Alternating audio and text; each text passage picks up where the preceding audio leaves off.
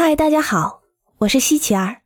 专辑像建筑师那样思考，已经伴随大家走过两个多月的日子。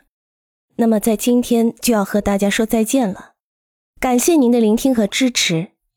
最近啊，有位非建筑专业的朋友说，听了这个专辑后，这几天去澳门看建筑，都觉得很有味道。之前去旅游看建筑，只是走马观花，一晃而过，不知道在看些什么。现在知道了，他很开心。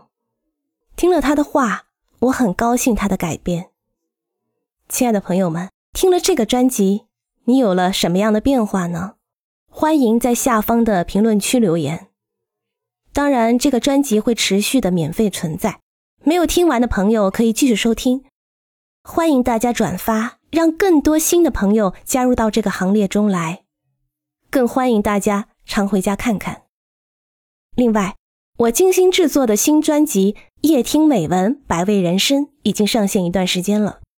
这个新专辑里面都是非常优质的文章，绝对可以给大家在人世间日复一日的生活中带来不一样的刺激和滋味。